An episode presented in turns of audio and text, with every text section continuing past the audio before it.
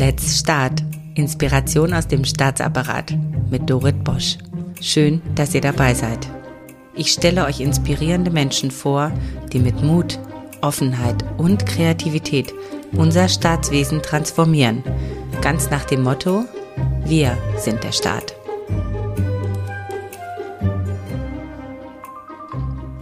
Ich begrüße heute Afredun Amou zum Thema Die Kraft der Vielfalt für Deutschland. Afredun ist ein moderner Mann, der Verstand, Herz und Tatkraft vereint. Er ist ein Pionier aus Leidenschaft und Brückenbauer.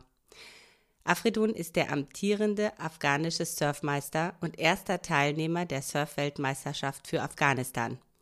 Er ist Begründer des ersten afghanischen Surfverbandes. In El Salvador tritt er im Juni 2021 für die Qualifikation der diesjährigen Olympiade für Afghanistan an – nachdem Surfen das erste Mal eine olympische Disziplin geworden ist. Er ist Philanthrop und setzt sich mit seinem Verein Ja für Exilafghanen ein.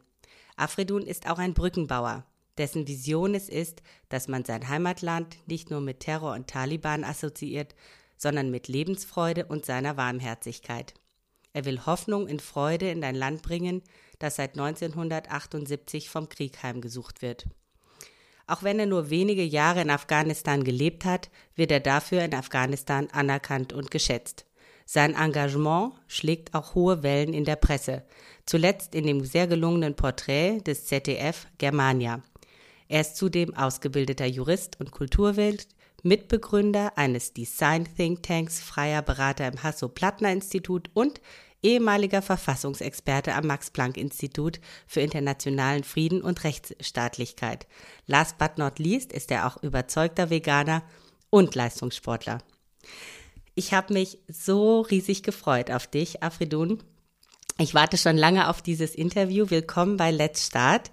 Es ist mir eine große Ehre, dass heute meine Zuhörerinnen und Zuhörer dich besser kennenlernen dürfen.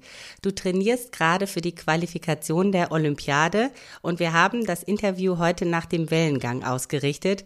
Hattest du denn einen guten Trainingstag? ja, hallo Dorit zunächst einmal. Du machst mich ja ganz verlegen nach so einer Einleitung. Nee, das Training war heute leider nicht so gut. Ich habe so eine kleine Verletzung am Fuß, so eine Außenbanddehnung, was ich früher oft hatte, aber aus irgendeinem Grund hat das heute mein, mein Training sehr vermasselt. Aber es passt schon. Morgen ist ja ein neuer Tag, neuen Wellengang. Insofern, es wird alles gut. Also jetzt weiß auch jeder, warum ich äh, Afridun unbedingt interviewen wollte. Er hat einfach so einen gigantischen Optimismus und davon kann man ja in dieser Zeit gar nicht genug bekommen. Ähm, du bist für mich nicht nur ein, ein sportlicher Wellenreiter, sondern, das habe ich dir auch eingangs gesagt, ein politischer Wellenreiter. Da warst du etwas überrascht, weil ähm, du mit deinem sportlichen Engagement ähm, ein philanthropisches und auch politisches Anliegen äh, verfolgst. Also zumindest hat sich mir das so erschlossen. Du möchtest ja ein positives Bild von Afghanistan verbreiten. Zumindest liest man das überall. Du bewirkst also mit dem Surfen einen Wandel in den Köpfen der Menschen. Und das finde ich total inspirierend, weil ganz offensichtlich hast du dabei auch Spaß, wenn du nicht gerade einer Verletzung unterliegst ähm, und bist nicht so missionarisch und verbissen, wie jetzt vielleicht andere Bewegungen das sind. Ähm, in deiner Biografie ist mir ein starker Bruch aufgefallen. Also du hast ja erfolgreich Jura und Kulturwissenschaften studiert, äh, warst am Hasso-Plattner-Institut, am Max-Planck-Institut, hast einen Think Tank gegründet, alles ist alles große Namen, ja, das macht unheimlich Eindruck, zumindest auf mich. Du hast sogar einen Design Thinking Workshop mit dem hohen Repräsentanten der Regierung von Kabul gemacht. Äh, da wüsste ich gerne mal, wie läuft sowas ab? Ruft man einfach mal an und sagt, hey, ich hätte gern Termin, ich habe euch was zu sagen. Äh, bevor wir in die anderen Fragen einsteigen, kannst du dazu ganz kurz was sagen? Klar, gerne. Das war alles im Rahmen meiner Tätigkeit beim, bei der Max-Planck-Stiftung. Da hatte ich einige Projekte und ein Projekt war eben die intensive Zusammenarbeit mit unter anderem Vertretern von dem ja quasi Verfassungsgericht Afghanistans. Also ich will jetzt nicht zu sehr in Details gehen, aber da gibt es ein Organ, was in Zukunft mal vielleicht ein Äquivalent sein könnte. Und im Rahmen meiner Tätigkeit als Verfassungsrechtsexperte habe ich dann aber auch meinen Design Thinking Hintergrund da mit hineingebracht und habe eben da zwei Tage Workshop gegeben im Design Thinking, was auch sehr dankend und interessiert, interessiert angenommen wurde. Das ist sehr spannend. Also ähm, du wolltest ja, zumindest habe ich das gelesen, Entwicklungszusammenarbeit machen. Das war ja ein äh, Baustein davon und bist ja einer klassischen Karriere nachgegangen mit klassischen Methoden. Äh, hatte ich ja gerade aufgezählt. Ähm, warum hast du diesen klassischen Karrierepfad verlassen und wie bist du dann dazu gekommen zu sagen, ich setze jetzt alles auf Surfen? Ja, gute Frage. Frage ich mich teilweise selber. Nein, Spaß. Ja, das wurde mir mehr oder weniger in die Wiege gelegt. Als, als geflüchteter Afghane, der ich in einer sehr, ja, ich würde sagen, politisierten Familie groß geworden bin, war es früh für mich klar, dass ich irgendwas machen will, was, was positiv gesellschaftsverändernd ist. Meine Schwester ist Ärztin, meine Mutter ist Ärztin. Ich komme aus einer Familie, wo es immer sehr wichtig war, Gesellschaft was, was wiederzugeben. Und mein Versuch ursprünglich war es eben, das mit der Juristerei zu machen. Ich wollte in den Bereich äh, State Building, Staatsaufbau gehen. Das war dann der Grund, warum ich bei der Max-Planck-Stiftung gearbeitet habe, explizit im Aufbau der Rechtsstaatlichkeit. Ich habe aber im Laufe meiner Zeit da, meiner Zeit in der Entwicklungszusammenarbeit festgestellt, dass ich meiner Passion einen, einen meiner Meinung nach noch viel größeren Impact, positiven Impact haben konnte. Und das war dann einer der Gründe, warum ich mich dann dafür entschieden habe, mehr ins Surfen zu gehen. Ich muss ganz vorweg eigentlich ehrlich sagen, dass äh, natürlich auch das Ausüben meiner Leidenschaft ein Grund war, wenn nicht sogar der Hauptgrund. Äh, Surfen wurde olympisch 2017. Das hat mir dann nochmal die Möglichkeit gegeben, meiner Passion dem Surfen nachzugehen. Insofern, da, da kamen einige Faktoren, aber ein, dass ich gesehen habe, dass eben durch dem Sport und dem Verbreiten des Sportes auf einer gewissen Art und Weise Afghanistan oder zumindest der zivile Bereich auch positiv gestaltet werden kann. Das finde ich äh, genau diesen Punkt an dir, finde ich extrem spannend, weil du im Prinzip nicht das äh, Ziel gewechselt hast, sondern nur die Pferde, wie du zu diesem Ziel kommst, wenn ich das so sagen kann. Und äh, dir das ja auch ganz offensichtlich viel Spaß macht. Und ähm, hast du das Gefühl, dass du jetzt einen authentischeren Weg eingeschlagen hast? Also ich frage deswegen, ähm, weil ich bin selbst Juristin und ähm, jetzt sitze ich hier und mache mit dir einen Podcast. Also insofern ist jetzt nicht Surfen, ich gebe es zu. Ähm, aber es ist natürlich schon, es braucht schon irgendwas, um zu sagen, okay, ich verlasse jetzt diesen anerkannten Weg, den auch vielleicht meine Familie so, so großartig findet. Wie kommt denn das bei deiner Familie an? Wer hat dich denn unterstützt dabei oder was hat dir Kraft gegeben, das Pferd umzusatteln, aber trotzdem in die gleiche Richtung zu reiten. Es war nicht von Anfang an klar, dass ich in diese Richtung gehe, sondern ähm, als ich mich dann mehr auf Surfen konzentriert habe und, und, ursprünglich war das eher so eine Idee, es vielleicht ein, zwei Jahre maximal zu machen, aber im Laufe dieser äh, Exkursion haben sich dann andere Möglichkeiten ergeben. Ich habe dann gesehen, dass es eben auch möglich ist, mit dem Surfen was Positives nach Afghanistan zu bringen und da eben zu unterstützen, da was, was äh, Gutes aufzubauen. Und als sich das ergeben hat, war das für mein Umfeld auch klar. Insofern, die Unterstützung war dann recht früh da der, der Bruch raus von der klassischen Karriere hin zum Surfen, das war dann, da wurde ich schon von vielen seltsam angeguckt, als ja diese ganzen anderen Projekte, wie zum Beispiel aktuell mit dem Erlernen des Surfen Geflüchteten zu helfen, ähm, traumatische Erfahrungen zu überwinden. Können wir auch gerne noch ähm, drüber sprechen. Ähm, aber die, bei diesen ganzen Projekten habe ich dann schon sehr viel Unterstützung auch von meiner Familie und meinen Freunden erfahren. Da würde ich gerne noch mal reinhaken in diesen kleinen Painpoint. Also wie war das da? Also gab es so einen Moment, wo du gemerkt hast, hm, jetzt bin ich auch äh, nicht so ganz sicher, ähm, ich fahre jetzt zweigleisig die ganze Zeit und ich schaue mal, wie sich die Sachen entwickeln. Da hat man natürlich oft auch nicht so einen Plan. Man der Mut kommt mit dem Erfolg, ja, oder vielleicht auch mit neuen Perspektiven, die sich auftun. Wo hast du in diesem Zeitpunkt deine Kraft geschöpft oder von wem hast du deine Kraft äh, geschöpft, gerade in so Zweifelsfällen? Weil äh, für unsere Zuhörerinnen und Zuhörer ist es sehr wichtig. Wir beschäftigen uns ja mit Transformation und jeder der, sage ich mal, einen mutigen persönlichen Schritt geht, um transformierend zu wirken, kommt an diese Stelle zwangsläufig. Und ähm, da frage ich immer ganz gerne nach, was jemandem die Kraft gibt. Mhm. Gibt es da irgendwo etwas Persönliches, was du uns mitteilen kannst? Du, ich glaube, das ist relativ simpel. Es ist Freude. Du bist ja selber Juristin. Ich, ich wurde nie so richtig warm mit der Materie. Also klar, es gab hier und da mal ja, interessante Fälle, in die man sich reindenken kann. Aber im Großen und Ganzen war meine ganze ja, Zeit mit der Juristerei eher eine Qual, um es jetzt mal ganz drastisch auszudrücken. Insofern äh, habe ich gar nicht so viel gebraucht, um mich zu motivieren, was anderes zu machen.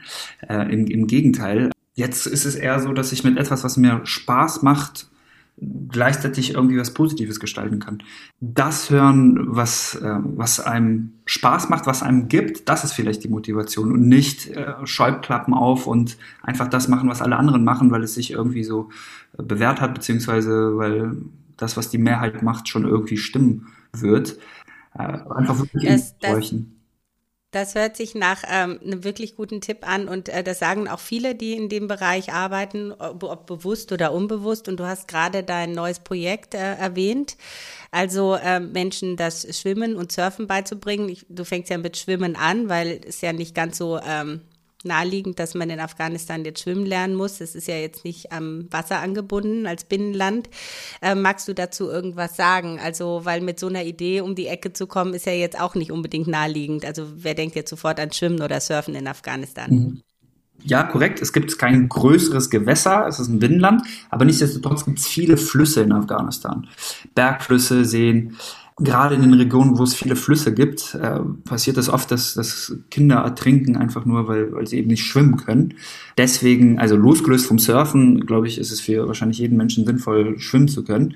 Wir sprechen jetzt von zwei Projekten. Das ursprüngliche Projekt, das war geplant in Afghanistan. Da wollten wir zusammen mit dem Nationalen Olympischen Komitee flächendeckend irgendwann mal langfristig äh, eben Kindern äh, es ermöglichen, Schwimmen zu erlernen. Und so Pilotprojekten sollten in zwei Regionen stattfinden. Einmal Bamian, was in Zentralafghanistan ist, und Panjshir, was im Nordosten ist. Einfach deswegen, weil das mit Abstand die sichersten Regionen in Afghanistan sind. Und in Panjshir, da waren wir auch ähm, mit einem Team 2018 und sind da in Afghanistan zum ersten Mal surfen gewesen. Und zwar in den Flüssen Afghanistan. Da gibt es auch einen Film drüber, Unsurfed Afghanistan. Aber aktuell teilweise Corona-bedingt, aber auch, weil sich die Sicherheitslage Afghanistan drastisch verschlechtert hat. Jetzt äh, sollen auch die letzten westlichen Truppen raus aus Afghanistan bis zum 11. September 2021. Ist dieses Projekt äh, mit, mit ganz vielen großen Fragezeichen versetzt, denn äh, es ist äh, nicht zu beurteilen, wie sich Afghanistan jetzt entwickeln wird. Deswegen ist dieses Projekt erstmal on hold. Das andere Projekt, das findet in Deutschland zunächst einmal statt, und zwar in Berlin. Das ist ein Projekt mit geflüchteten Afghaninnen in Kooperation mit Ja, dem aktuell größten afghanischen Geflüchtetenverein in Deutschland. Und wir machen Welle, eine Organisation, die sich konzentriert auf Surf Therapy, ein Ansatz, der aus dem Angelsächsischen kommt. Und zwar wird da Menschen mit schwierigen Situationen im Leben. Das können kleinere Sachen sein. Jeder hat ja irgendwie sein Päckchen zu tragen, aber eben auch tatsächlich krasse Sachen wie traumatische Erfahrungen, die dann professionell aufgearbeitet werden sollten, psychologisch. Das Erlernen des Surfens hat Therapeutische Wirkung. Genau. Und zwar gibt es ein Sammelsurium an Gründen, in der Natur sein, sich der Herausforderung stellen, eine große Welle zu surfen und noch viele andere Aspekte. Dieses Werkzeug wollen wir nutzen, um eben mit Geflüchteten teilweise die traumatischen Erfahrungen aufarbeiten zu können. In Betreuung von geschulten Psychologinnen natürlich. Ja, das ist das Projekt, was wir gerne dieses Jahr starten würden. Ich drücke euch die Daumen. Ich möchte ganz zum Schluss des Interviews, bitte erinnere mich dran, äh, nochmal auf das Thema Surf Therapy zurückkommen. Ähm, und vielen Dank, dass du die Projekte vorgestellt hast. Ähm, die spielen nachher nochmal eine Rolle. Ähm, ich würde gerne nochmal auf, weil das ist ja hier ein Podcast für Menschen, die auch das Staatswesen gestalten möchten. Du bist selbst ähm, mit fast zehn Jahren nach Deutschland gekommen, äh, Umweg über, über Moskau, wo dein Vater auch als Diplomat eingesetzt war. Und eure Familie musste dann nach Deutschland kommen, nachdem er seine Diplomatenrechte dort quasi verloren hatte. Äh, durch die Umbildung des Staates in, in, Afghanistan. Du bist hier zur Schule gegangen, hast äh, hervorragend deine Abschlüsse gemacht, bist Unternehmens- und Vereinsgründer. Also du hast dich hier wirklich aktiv betätigt, vorbildlich. Ähm, wie erlebst du den Staatsapparat, speziell die Verwaltung, auch gerade in puncto Diversität und Chancengleichheit, wenn du so auf sie triffst? Du musst ja auch ganz viel Papierkram machen und dich organisieren. Mhm.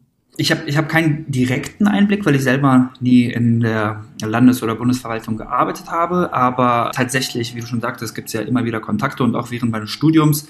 Mein, mein Fokus, mein Schwerpunkt war Rechtsgestaltung, Rechtspolitik. Also ich, ich hatte schon einen wahrscheinlich tieferen Einblick für jemand, der darin nicht gearbeitet hat. Ich glaube, es könnte noch bunter sein, um, um mal die Frage so zu beantworten. Das ist nicht nur etwas, was in der deutschen Verwaltung so sein könnte, sondern in vielen Bereichen. Aber ich glaube gleichzeitig, um jetzt äh, nicht das Thema nur negativ benennen zu wollen, dass da in den letzten Jahren zumindest eine Sensibilisierung stattgefunden hat. Also ich glaube, langsam ist man sich dessen bewusst, dass äh, sowohl der Verwaltungsapparat oder generell das ganze Staatswesen, äh, auch viele Bereiche ähm, der, der Gesellschaft ähm, vielleicht wie, mehr widerspiegeln sollten, wie die Bevölkerung in Deutschland aufgebaut ist, als ähm, wie es vielleicht vor 50 Jahren war. Also ich glaube, ich, ich hoffe, dass es in der Zukunft in eine, in eine gute Richtung geht. Das äh, mag ich übrigens besonders gern bei dir, dass du wirklich versuchst, die Themen positiv anzusprechen und nicht, äh, man kann ja natürlich auch viel über deine Ausgrenzerfahrungen sprechen und so weiter. Die hatte ich übrigens auch, obwohl ich nicht auf was aus Afghanistan komme. Ich komme nur aus Rumänien. Aber auch da habe ich sie erlebt. Das ist ganz normal, glaube ich, wenn man äh, sich in eine fremde Kultur be begibt.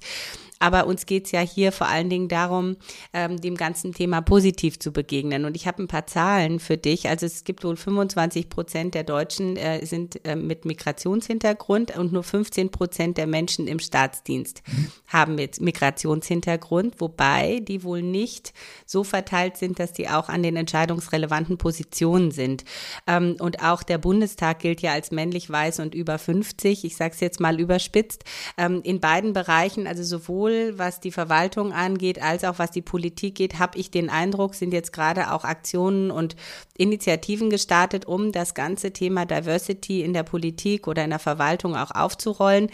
Hast du das Gefühl, das ist nur so ein kurzes Strohfeuer, so nach dem Motto, nach den Frauen kommen jetzt irgendwie, ähm, kommt das Thema Diversity oder ist es, glaubst du, eine langfristige Trendwende? Weil das sieht man ja auch irgendwie weltweit, auch in Amerika gibt es ja schon länger das Thema. Das ist jetzt ein bisschen Hellseherei, aber trotzdem sehe ich da eher eine Tendenz Richtung mehr Diversity, die auch, glaube ich, langfristiger sein wird. Denn dafür ist es, glaube ich, schon zu lange medial präsent. Also in meiner Wahrnehmung hat es 2014, 15 angefangen und zwar gar nicht so sehr, dass mehr Geflüchtete nach Deutschland gekommen sind, sondern eher das Aufpoppen von Pegida. Da war es das erste Mal so, dass die breite Gesellschaft gegen so eine rechte Gruppierung positioniert hat. Und dadurch mhm. ist auch irgendwie eine Sensibilisierung entstanden bei vielen Leuten, bei denen das vorher nicht so das Thema war. Also früher war es vor allem ein Thema für Leute, die sich explizit dafür interessiert haben oder und Menschen, die davon selber betroffen waren. Also Leute mit, wie du es gerade gesagt hast, Migrationshintergrund, ein Begriff, den ich äh,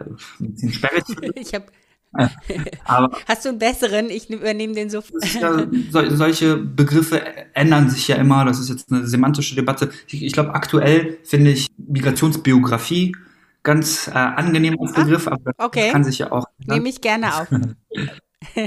ähm, ja, einfach nur, also um das noch kurz zu sagen, warum ich finde, Migrationshintergrund, das ist so eine konstruierte Begrifflichkeit, die so sperrig wirkt, dass es fast schon so eine, so eine Art Krankheit ist. Und ich meine, was hat man sich darunter vorzustellen? Ein, ein, ein räumlicher Hintergrund, der dann keine Ahnung. Ja, aber zurück zu der eigentlichen Frage. Hm, ja, und ich meine, dass seit 2015 mit eben Pegida, AfD, müssen jetzt nicht alles erwähnen. Es ist einfach nicht etwas, was einfach aufpoppt und dann wieder weggeht, so wie es vorher vielleicht der Fall war. Mhm. Seit 2001, seit dem 11. September war es ja immer wieder so ein Thema, was aufgekommen ist und weggegangen ist. Aber jetzt ist es permanent da. Und ich glaube, dass es äh, in eine Richtung geht, wo mehr Inklusion stattfinden wird. Also erstmal würde ich gerne wissen, was glaubst du, was sind denn die Vorteile von mehr Vielfalt? Also ich meine, ich, wir glauben alle es zu wissen, aber was sind sie denn für dich ganz konkret? Fangen wir mal mit der äh, Repräsentierung an. Eine Demokratie lebt ja auch davon, dass die Herrschenden, beziehungsweise die, die Gewalt ausüben, ja auch die Bevölkerung repräsentieren. Und mhm. wenn, wie du gerade gesagt hast, 25 Prozent der Bevölkerung eine Migrationsbiografie haben, dann wollen diese Menschen natürlich auch repräsentiert sein, und zwar von denen, die die Entscheidung treffen. Jetzt kann man natürlich sagen, ja, davon muss man nicht unbedingt das Merkmal haben, aber das stimmt nicht. Also das geht auch aus Studien hervor, dass ähm, Politik ja schon sehr gestaltet wird von den ähm, Ausübenden in der Form, wie, was sie selber für Merkmale haben oder was für Hintergründe sie haben. Jetzt kann man natürlich sagen, ganz formalistisch, dass die Verwaltung ja keine Politik gestaltet, sondern nur ausführt. Aber ich glaube, da weißt du besser als ich, dass das ja nicht ganz korrekt ist, ne? weil die, die Ausübung ist mindestens 50 Prozent der Gestaltung. Ähm, deswegen, Absolut. ich würde sagen, das aus dem Aspekt ist schon mal sehr wichtig, aber dann natürlich auch ähm, wirklich das Gefühl zu haben, Teil der Gesellschaft zu sein, und, und ein vollwertiges Teil der Gesellschaft zu haben, einfach die gleichen Chancen zu haben. Also wenn 25 Prozent der Bevölkerung dieses Merkmal teilen, aber nur 15 Prozent irgendwie in die Verwaltung gehen, dann spricht das schon dafür, zumindest ist es ein Indiz, dass es diese Leute schwerer haben, da reinzukommen und einfach, wenn es so sein sollte, ähm, diese, diese Barriere aufzuheben, ist einfach aus, aus äh, Gleichstellungsaspekten etwas sehr, sehr Wichtiges. Ich glaube schon, dass Vielfalt in der Hinsicht positiv sein kann, als dass auch einfach andere Ideen hineinkommen, also in, in, in die Politik reingebracht werden können und, und durch diese Vielfalt eben viel Positives auch entstehen kann. Wir sind in einer Zeit, wo alles in der Veränderung ist. Da eine Politik betreiben zu können, die zeitgemäß ist, die, die vielleicht auch kreativer ist, weil eben kreativere äh, Lösungen gefordert sind, das alles kann, kann man erreichen, indem man eben mehr Vielfalt hat innerhalb der Politik.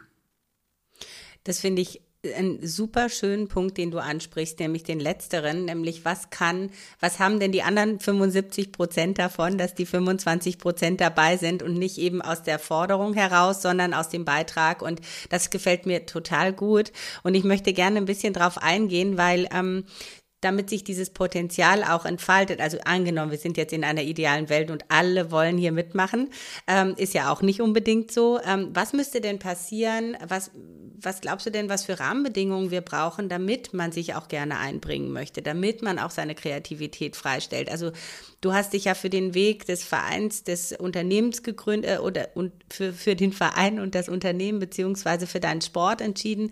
Ähm, was müsste denn vielleicht Hast du da auch einen Einblick für deine ähm, ja, Mitstreiter denn für, für einen Rahmen da sein, damit die sich wohlfühlen und sich einbringen können? Mhm. Also du meinst jetzt explizit auf die Frage, wie man in die Verwaltung mehr Diversität ja. kommt? Ja. ja, weil ich meine, das ist ja auch eine Frage. Begibt man sich in einen starren Apparat rein, wo man sozusagen der Underdog ist? Mhm. Ja, mhm. das muss, das ist ja auch eine Entscheidung. Also äh, ja. man sich das an. Wie du selber schon gesagt hast, also es muss, das, das Klima muss sich verändern. Weil, ja. äh, man, man, also ich kenne das aus eigener Erfahrung. Es, es ist müßig, immer so irgendwie der rosa Elefant zu sein, der Exot. Genau. Ähm, und ich kann verstehen, dass viele darauf keinen Bock haben und so, so geht es mir und, und erging es mir früher oft. Insofern, das muss irgendwie sukzessive sich verändern und das geht natürlich nicht von heute auf morgen. Deswegen, ich glaube, kurzfristig sind solche Mittel wie Quoten und andere Förderung ein, ein Werkzeug, was funktionieren kann, einfach, dass man Leute mit, mit gewissen Merkmalen, die da gerade nicht vertreten sind, besser da reinbekommt. Aber das kann natürlich nicht eine Dauerlösung sein, sondern es, es muss hin in, in Richtung Normalität gehen, dass es eben nicht mehr so ist, dass man äh, über 50 weiß und seit 50 Generationen deutschstämmig sein muss, sondern dass die Gesellschaft wiedergespiegelt wird, auch in der Verwaltung, gerade in der Verwaltung wichtig. Also ich denke da an die Polizei, was ja auch Verwaltung im weiteren Sinne ist. Da hören wir ja oft krasse Form von Ausgrenzung. Also du und ich reden ja gerade eher, eher über so softere Themen im, im großen Thematik des Rassismus, aber wenn wir da an, an die ganzen Chatverläufe, rassistische ähm, Praktiken und so weiter, die immer wieder aufpoppen in den Medien, die stattfinden in der, in der Polizei und Militär, wenn wir an sowas denken, das ist ja alles andere als ein Klima von Inklusion. Wenn man, wenn man die ganze Zeit solche Nachrichten hört und glaubt, dass die ganzen Kolleginnen per se was gegen einen haben aufgrund der Hautfarbe, dann hat man natürlich keine Lust, in, in so ähm, einer Organisation dann tätig zu werden. Deswegen Aufklärung, Quoten und Ermutigung, trotzdem diesen Weg zu gehen. Ich glaube, das sind kurzfristig Maßnahmen, die man ergreifen könnte. Also viele, viele rosa Elefanten. das finde ich ein sehr, sehr schönes Bild. Ähm, ich gehöre übrigens einer Minderheit an, einer deutschstämmigen Minderheit aus Rumänien und ich suche noch verzweifelt nach jemandem aus meinem Verwandtenkreis, der mit mir einen Podcast macht zu dieser Minderheit, weil wir sind, wir sind eigentlich, ein, das sind die Siebenbürger Sachsen. Ah, und da gibt's gar nicht so viele von. Also äh, unter anderem ist der Präsident von Rumänien eben auch ein Siebenbürger Sachse und der liebe Hasso Plattner ist das auch, aber ich kenne ihn noch nicht persönlich. Ähm, und ähm, ja, also es gibt da so ein paar, die so umtriebig sind, aber äh, eben noch nicht so viele. Insofern bin ich für das Thema Minderheit total aufgeschlossen und ich bin auch ein rosa Elefant, Afridun. Zumindest fühle ich mich so. Also ich, ich, wenn ich mich nicht irre, erinnere ich mich dass aus meiner Schulzeit eine Mitschülerin äh, ebenfalls ähm, aus der Minderheit stammte. Und die konnte noch den Dialekt. Kannst du ihn auch? Der ist ich kann den auch noch, aber den, den bringe ich nur bei meinem Podcast spezial. Ich arbeite schon die ganze Zeit an meinen Cousinen und Tanten, dass einer von, von denen mit mir ein Podcast spezial macht, aber die trauen sich noch nicht. ähm, äh, dann kommen wir mal zurück. Ähm, wir sind auch schon fast am Ende unseres Podcasts. Wir haben eigentlich schon alle Fragen beantwortet. Ich habe hier noch drei weitere Fragen mir überlegt, aber wir sind schon eigentlich durch damit, weil mhm. Ich glaube, das, was du zuletzt gesagt hast, ist dieses Klima der Inklusion. Das finde ich äh, ein total schönes Bild und ähm, ich möchte mich da auch gerne dafür einsetzen, weil ich merke, wie gut es tut, wann, wenn, wenn, wenn diese Ideen zusammenkommen. Also es ist ja im Prinzip wie ein dauerhafter Design Thinking Workshop. Also ich habe, als ich gehört habe, dass es Design Thinking gibt, habe ich gemeint, was ist denn das überhaupt? Ich meine, das ist doch ganz normal für mich. Ich meine, ich muss ja Design Thinking den ganzen Tag, aber heutzutage ist es so ein geprägter Begriff. Ähm, und wenn, wenn wir diesen Begriff brauchen, damit wir äh, rosa Elefanten irgendwie da reinbringen, dann meinetwegen, dann ist das halt so. Dein Freund, äh, das ist meine letzte Frage an dich. Dein Freund hat dich als Suchender beschrieben in dem Porträt Germania. Das fand ich irgendwie so schön. Ähm, ich liebe das zu suchen. Ähm, was würdest du dir noch auf deiner Reise wünschen? Und ich habe es ja schon angedroht, dass ich dich das frage. Kannst du dir vorstellen, auch mal Politiker zu werden? okay, ich fange mal mit der ersten Frage an, nicht weil sie einfacher ist, sondern einfach aus chronologischen Gründen. Was würde ich mir denn wünschen? Okay, das ist jetzt sehr allgemein gefasst dann beantworte ich sie mal genauso allgemein. Ich würde mir wünschen, irgendwann mal an einem Punkt zu sein, wo ich mir gar nichts mehr wünsche. Beantworte das? Dauert wahrscheinlich noch ein bisschen, oder? Ja, Wie viele äh, aber, aber ich äh, tue gerade mein Bestes daran, in diese Richtung zu kommen. Ja, es hat mal, wer war das? Oscar Wilde war es, glaube ich, gesagt. Um, ähm, there are two dilemmas in life. One is to uh, want something and not getting it, and the other one is to want something and getting it. da steckt sehr, sehr viel Weisheit drin. Das kenne ich. Man erreicht, man setzt sich ein Ziel, erreicht es und dann kommt gleich das nächste, dann mehr Ruhe zu, zu haben. Genau. Entweder man im Flow zu sein. dass man es nie erreicht oder wenn man es erreicht, was dann? Also, was dann? Was dann? Ich glaube, da müssen wir uns einfach nochmal treffen, wenn deine Wunschliste abgearbeitet ist. Ähm, Kannst du dir vorstellen, mal Politiker zu werden? Also ich bin seit Gründung der AfD in der Partei und werde jetzt bald in Sachsen in der Liste aufgestellt in, für die erste Stimme. Insofern, nein, Spaß natürlich nicht. Ähm, kann ich mir aber vorstellen, in die Politik zu gehen. Gut, ist wahrscheinlich bezogen, jetzt kommt der Jurist durch, ähm, auf ähm, klassische Politik aller irgendwann mal in einem Landtag oder im Bundestag in Deutschland zu sitzen. Als Schatzmeister. Anfangen, ganz klein und sich hocharbeiten. Aber so nichts gegen die Schatzmeister, die uns hier zuhören. Nein, also äh, kannst du dir vorstellen, sag mal, wenn dieses Thema ähm, Inklusion, ähm, Diversität ähm, noch größer wird, kannst du dir vorstellen, dass du da einen Beitrag leisten möchtest? Mhm. Ah, okay. Ja, klar. Klar. Also muss ja nicht in einem klassischen Sinn sein ja, also Politik weit gefasst und es einfach darum geht, die Gesellschaft mitzuprägen, im Idealfall positiv zu prägen, ganz klar. Äh, ich glaube. Machst du ja schon. Ich versuche es zumindest. Ich glaube, dass ähm, man dafür nicht zwingend in die Politik gehen muss. Also es gab mal eine Phase in meinem Leben, wo ich mir das ganz gut vorstellen ko konnte, aber ich glaube, zumindest aktuell, dass äh, meine Interessen und vielleicht auch meine Fähigkeiten in anderen Bereichen besser zur Geltung kommen.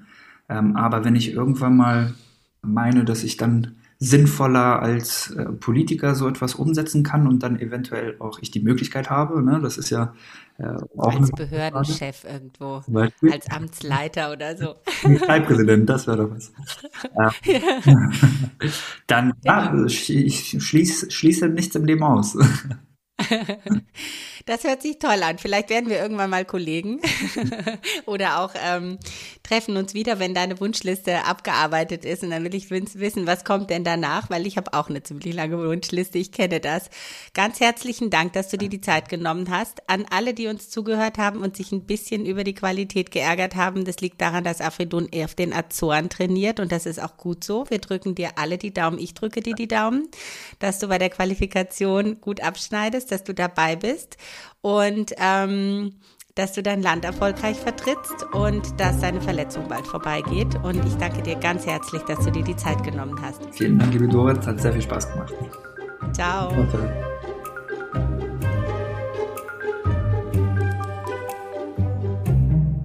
Und das war es bei Let's Start, Inspiration aus dem Staatsapparat mit Dorit Bosch.